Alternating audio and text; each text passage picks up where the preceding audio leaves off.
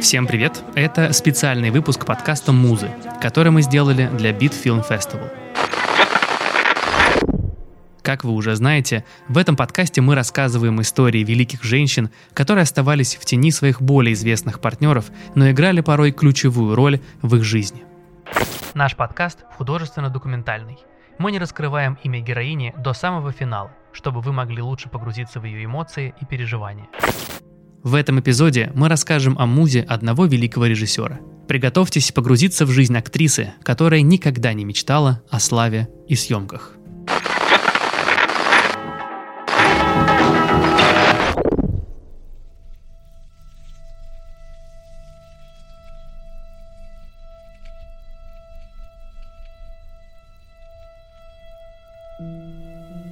Добро пожаловать в Бенедикт Каньон, престижный район Лос-Анджелеса. Если вам не довелось гулять здесь, то соберите его образ из кусочков фильмов, которые видели. Если вы бывали в городе ангелов, то погрузитесь в воспоминания. За 40 лет он почти не изменился –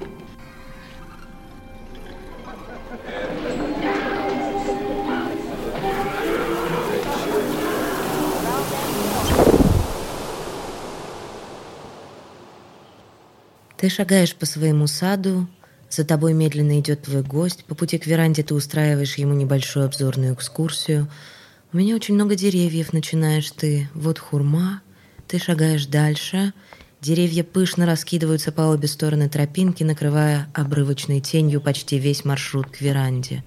Это авокадо, а там старое оливковое дерево, вот лимоны. Сорвите один, это сувенир. Твой гость с улыбкой срывает лимон с дерева. Он выглядит очень сочным, большой, ярко-желтый, с бодрящим цитрусовым ароматом. Здесь гранаты, продолжаешь ты. Пока вы идете, ты неосознанно дотрагиваешься рукой до листочка каждого дерева, словно проверяя, действительно ли оно здесь. Действительно ли ты здесь? А вот начинаются мимозы и бархатцы. Теперь у ваших ног выстраивается множество ярких кустов, обрамляя извилистую дорожку. «Нравится ли тебе желтый цвет?» – спрашивает гость. Ты оборачиваешься. Он показывает лимон, а затем кивает на мимозы и бархатцы. Ты задумываешься. «Не знаю. Наверное, да». Гость на мгновение останавливается. Он смотрит на твою спину, медленно отдаляющуюся от него в точечных лучах солнца, среди летнего буйства красок. Твой белый сарафан слегка открывает спину, расширяющийся к низу подол юбки колышется от ветра, как парус. Твои белые лодочки перестают цокать по плитке, ты оглядываешься и ждешь гостя. При повороте головы твои каштановые волосы на солнце отдают золотистым блеском. Гость поспешными шагами приближается к тебе и извиняется. Ты улыбаешься.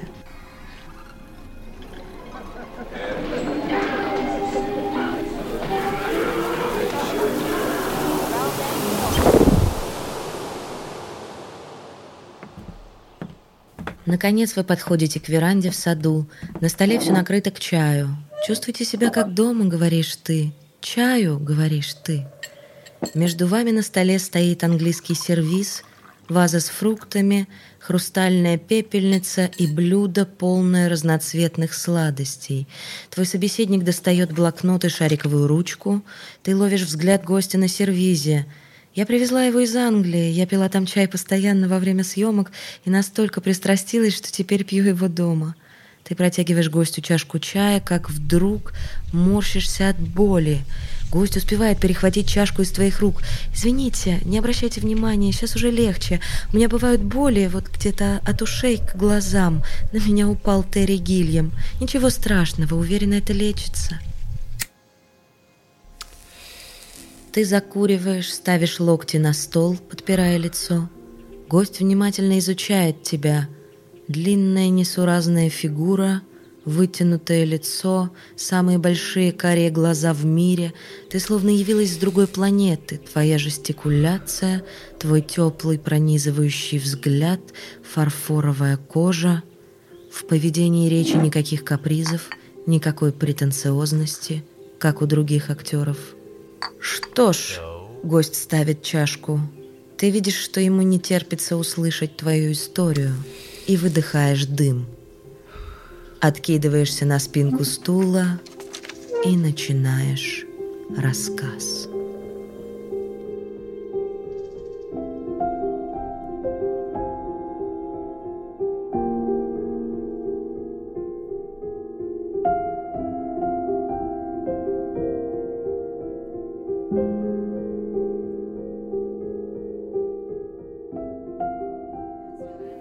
В просторной гостиной много народу. Все веселятся, болтают и пьют. Твой парень болтает с кем-то возле книжного шкафа.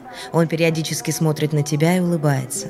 Ты стоишь в другом конце комнаты рядом с картинами.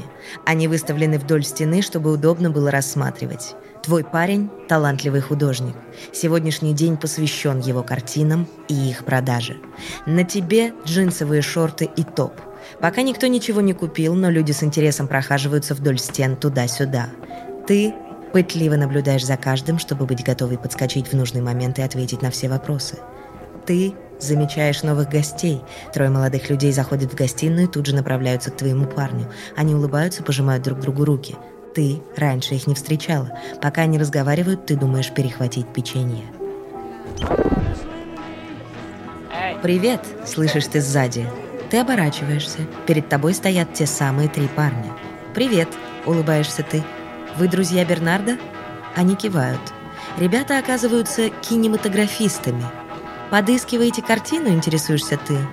Один из них кивает и просит тебя завтра привезти несколько штук им в офис.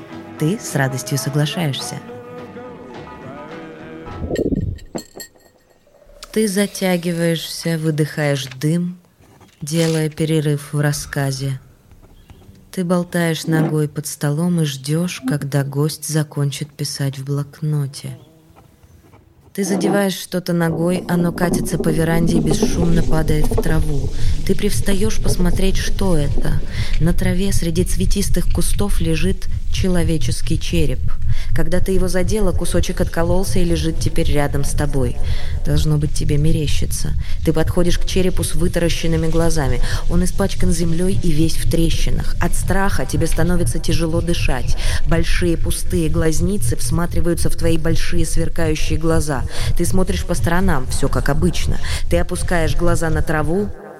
Там лежит камень. Твой гость встает около тебя и тоже смотрит на камень, потом переводит недоумевающий взгляд на тебя. Ты поднимаешь камень и поворачиваешь его в руках. Он испачкан землей. Ты приоткрываешь рот, но произнести ничего не можешь. Из тебя врывается мычание. «Что такое?» – удивляется гость. Ты делаешь глубокий вдох и показываешь ему камень. Он, он не вписывается в ландшафтный дизайн, выдавливаешь ты. Гость берет камень из твоих рук и со всей силы швыряет его высоко и так далеко, что вы не слышите, как он падает. На место камня гость кладет лимон. Ты недоуменно смотришь на желтый лимон, лежащий на траве. Несмотря на то, что ему здесь не место, он отлично сочетается с яркими кустами вокруг и даже придает подъему на веранду странное очарование. «Так лучше?» – спрашивает гость. Ты заливаешься веселым смехом. Вы садитесь обратно за стол. Твоя незаконченная сигарета догорает в пепельнице, ты ее игнорируешь, достаешь новую и продолжаешь.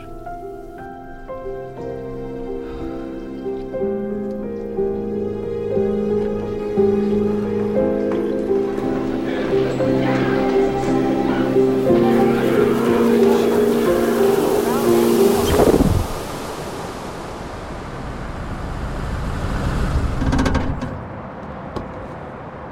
тащишь столько картин, сколько можешь унести. Плечо болит, руки болят, челка намокла от пота. Еще несколько шагов, и ты окажешься в офисе. Там наверняка есть вентилятор. Конечно, он там есть. Это Техас, в конце концов.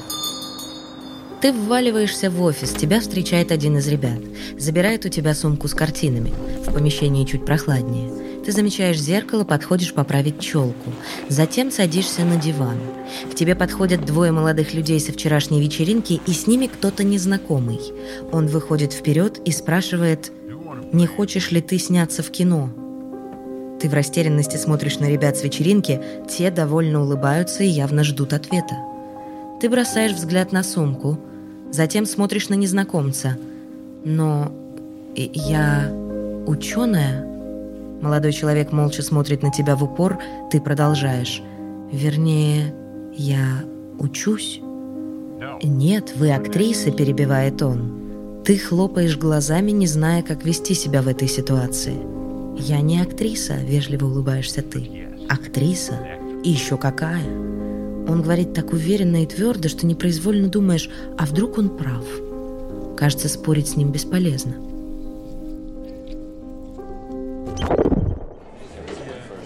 Модная вечеринка в роскошном пентхаусе у крупного кинопродюсера. Здесь собрались профессионалы своего дела, светские львицы и еще молодые и бедные актеры.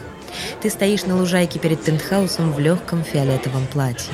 Через распахнутые стеклянные панорамные окна видно веселье в доме. Кто-то, как и ты, прогуливается по территории пентхауса, но таких мало. Все самые приторно-сладкие сливки Голливуда собрались внутри. На воздухе нечего ловить. Поэтому ты и вышла наружу в этот освежающий вечер. Солнце краснеет за горизонтом, ты делаешь глоток шампанского и снова поворачиваешь голову к панорамным окнам.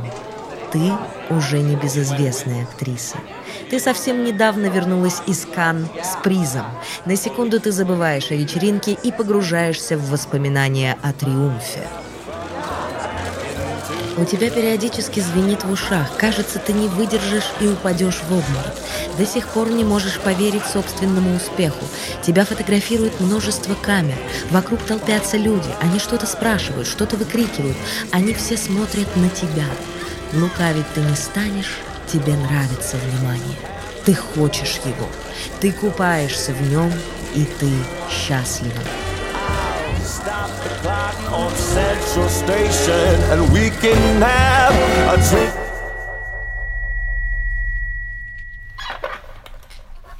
Ты меняешь позу на стуле.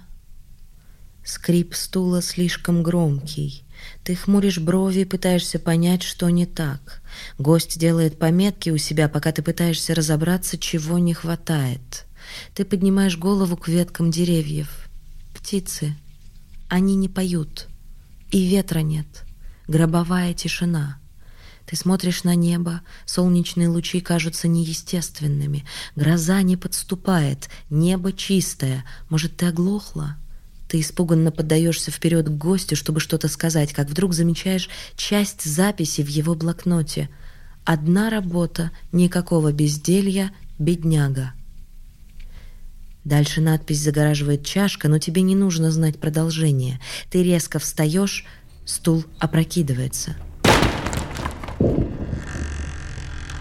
В ужасе ты распахиваешь панорамную дверь в дом, заходишь внутрь и задвигаешь ее. Но это не твоя гостиная. Это вообще не твой это дом. Это вообще не Это твой огромный дом. вестибюль загородного отеля.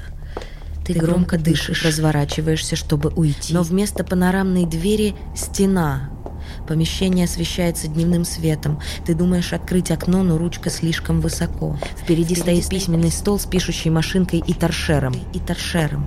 Рядом лежит стопка бумаги. По правую сторону от тебя широкая лестница наверх. По левую – выход из вестибюля. Ты решаешь пойти налево, поискать Ты выход. решаешь пойти налево, поискать выход.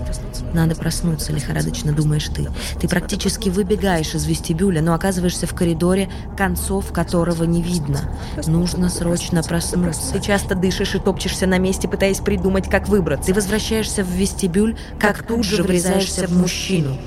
Ты охаешь. Он крупного телосложения, у него черные волосы и борода. Его густые брови сосредоточенно сдвинуты. Ты узнаешь его лицо и пятишься назад. Тебе это снится, снится. Господи, снится. как выйти Господи, отсюда? Как ты всхлипываешь. Всхлипываешь. Тебя не может быть здесь. Уже все кончилось. Уже все кончилось. Ведь все кончилось. Идем, мы должны продолжить, говорит мужчина. Ты мотаешь головой. Ты ничего больше не должна. Ты точно это знаешь. Ты щипаешь себя за руку и морщишься. Больно. Больно. Больно. Окружающий мир не меняется. Нужно немедленно проснуться. Ты ловишь себя на мысли, что готова взять торшер со стола и разбить себе голову, лишь бы вырваться из кошмара. Но вместо этого ты разворачиваешься и бежишь, бежишь прочь, от, мужчины. от мужчины. Он тебя не догоняет. Ты бежишь по коридору со множеством дверей. Останавливаешься перевести дыхание. Ты Ты прислушиваешься, ты прислушиваешься. Что это? Что это? Вода? Ты понимаешь, что это. Ты бежишь дальше, не помня себя от страха. Ноги дико болят, они вот-вот отлетят от твоего туловища. Уж лучше это, чем то, что нагоняет тебя сзади. Когда силы кончатся, придется придумывать новый план. Но ты не в состоянии думать об этом. Паника заставляет твои ноги бежать, а мозг думает лишь о спасении. Коридор, коридор сворачивает, ты выбегаешь в вестибюль. Ты всхлипываешь и стонешь. Мужчины с бородой уже нет, но за письменным столом кто-то сидит к тебе спиной. Мужчина печатает что-то и, наверное, не слышит твоих всхлипов. Ты тихонько делаешь несколько шагов назад, чтобы после убежать прочь. «Что вы здесь делаете? Что вы здесь делаете?» – спрашивает он. Ты в панике ищешь глазами что-нибудь для самообороны, как замечаешь на кресле бейсбольную биту. Бейсбольную биту. Если рвануть к креслу, ты успеешь ее схватить. Мужчина, сидя на стуле, поворачивается к тебе. Твое лицо, перекошенное от ужаса, меняется от изумления изумление. Мужчины выразительные скулы, очень тонкие губы и очки. «Вам здесь не место», — говорит он. Ты молча киваешь. «Я провожу вас». Он спокойно встает и выходит из вестибюля, ты идешь за ним. На ходу ты вытираешь слезы, твое дыхание выравнивается, коридор сворачивает, и вот вы в фойе отеля. Ты не веришь своему счастью. Мужчина жестом указывает на входную дверь. Ты хочешь поблагодарить его, но он уходит. Его шаги стихают в коридоре. Ты устало потираешь глаза и лицо, как вдруг чувствуешь, что с его уходом отель готов снова тебя сожрать. Волосы на руках встают дыбом. Ты слышишь плеск воды. Ты оборачиваешься. В стену коридора врезаются алые волны. Через мгновение они заполнят фойе. Ты срываешься с места и распахиваешь входную дверь. Яркий свет ослепляет тебя.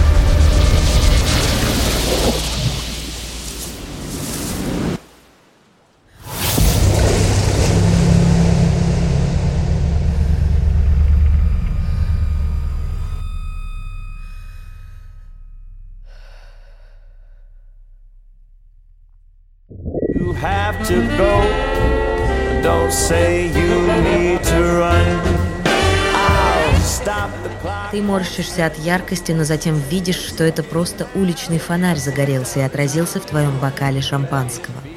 Услышав шум воды, ты нервно оглядываешься. Это водопад. Ты на лужайке перед пентхаусом. Гламурная вечеринка в самом разгаре. Кто-то касается твоего плеча. Ты вздрагиваешь и чуть не проливаешь шампанское на себя. Стоит мужчина со слегка обеспокоенным лицом. Вы уснули стоя? Ты не знаешь, что ответить, и не понимаешь, шутит он или нет, но решаешь подыграть и с улыбкой киваешь. Ты оглядываешь его, он очень просто одет, в джинсы и белую футболку. В руках бутылка пива. Он спрашивает, впервые ли ты здесь? Ты завсегдатый местных вечеринок, а вот мужчина, судя по его виду, в первый раз. Он кажется слегка потерянным, но держится уверенно и изредка бросает любопытные взгляды на нарядных людей в доме. «Вы актер?» «Скорее плотник», — отвечает он. «Ты смеешься». Мужчина указывает рукой на водопад у бассейна неподалеку и говорит, что он его построил. Так что в доме он бывал, но впервые попал на пышную вечеринку. Ты предлагаешь ему пойти в дом и познакомиться с интересными людьми. Он ухмыляется и приподнимает руку с бутылкой, как во время тоста. Сейчас я хочу холодного пива. Ты приподнимаешь бокал шампанского в ответ. Кстати, я... Но он тебя перебивает, говоря, что знает, кто ты. Он пожимает тебе руку и представляется на прощание. Я Харрисон. Харрисон Форд. Он обаятельно улыбается и уходит прочь по тропинке. Ты неспешно направляешься к пентхаусу.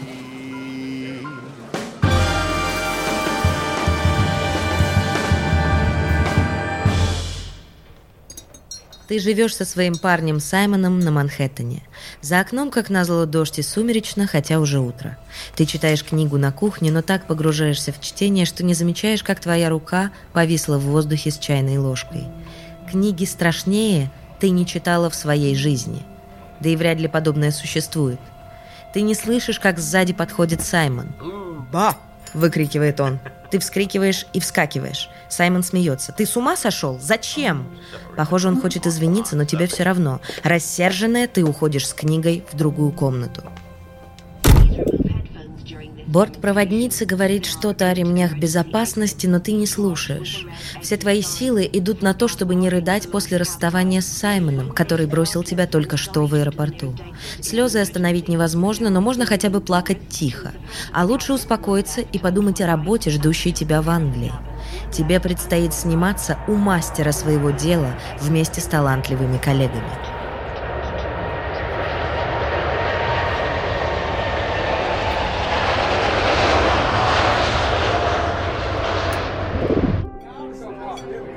Режиссер со своей дочерью встретил тебя в аэропорту и пригласил на обед в ресторан.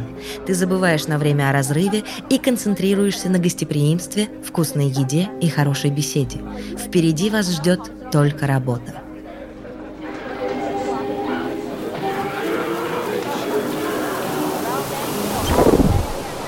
Ты сидишь в раскладном стульчике, на спинке которого твое имя. На плечи накинута куртка, хотя здесь тепло.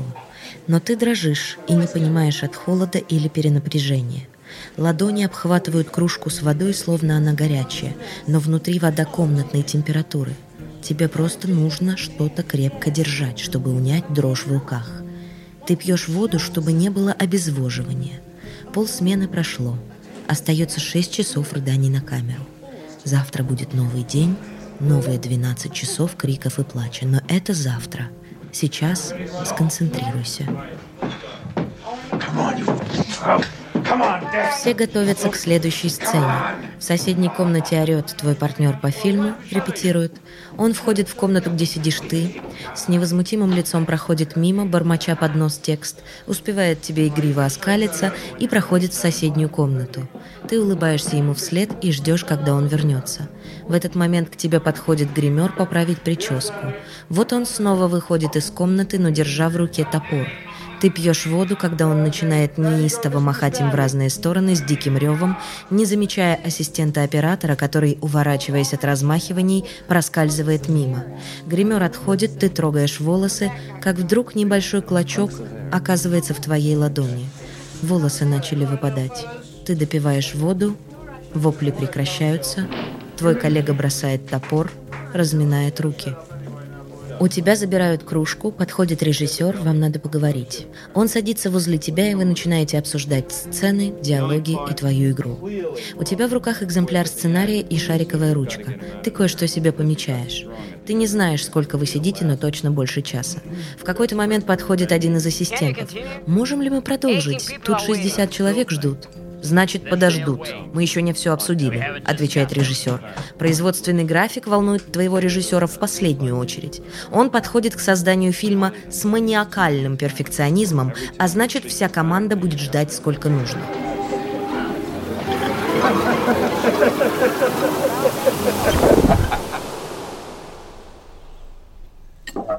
Ты снова у себя в саду на веранде, напротив тебя сидит гость, ты осознаешь, что по щекам текут слезы.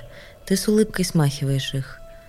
Было так страшно. Он был чертовски хороший и убедителен до ужаса, признаешься ты. Ваш партнер по фильму? Ты киваешь и делаешь глоток чая.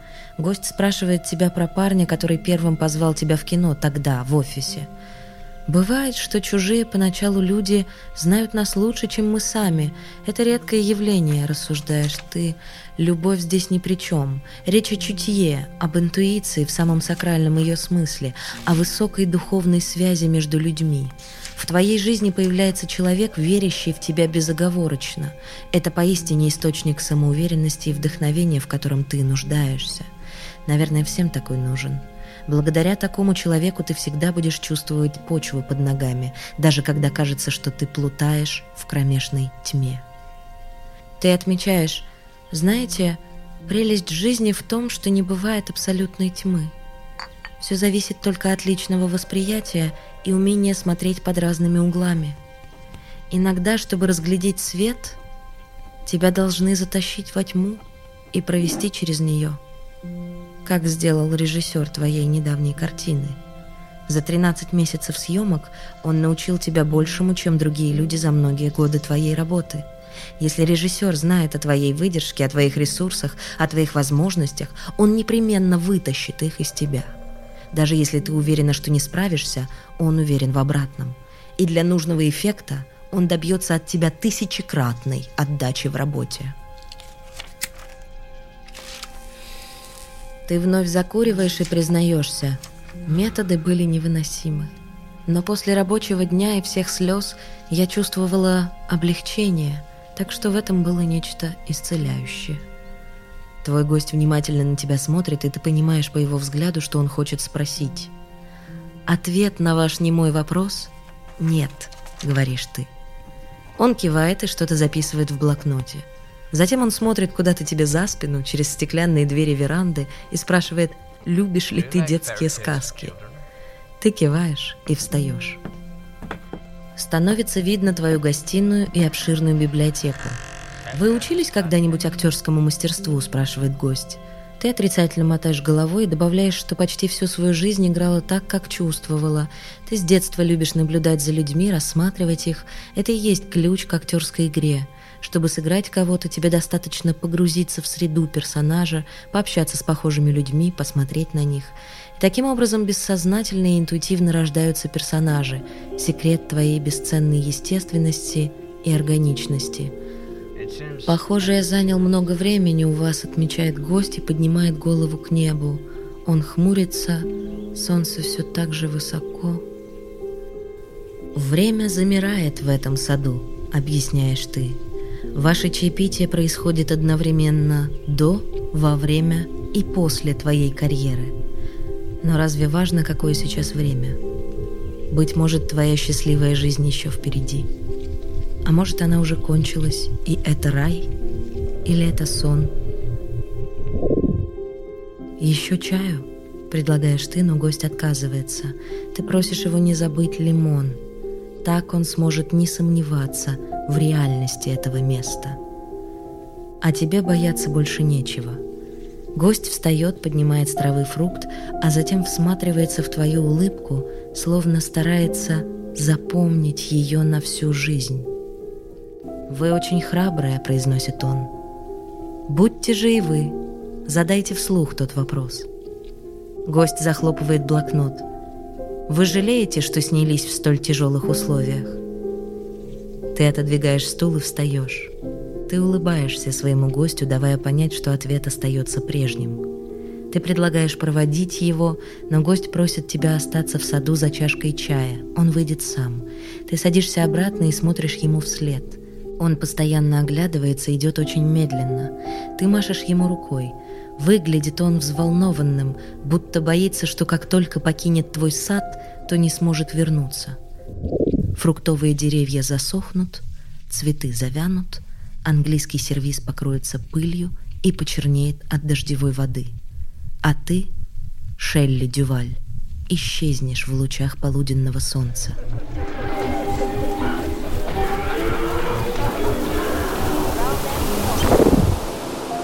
Но это неправда. Деревья будут зелеными, цветы не перестанут распускаться, сервис останется белоснежным, потому что ты будешь всегда голливудская дива с самыми большими карими глазами на свете.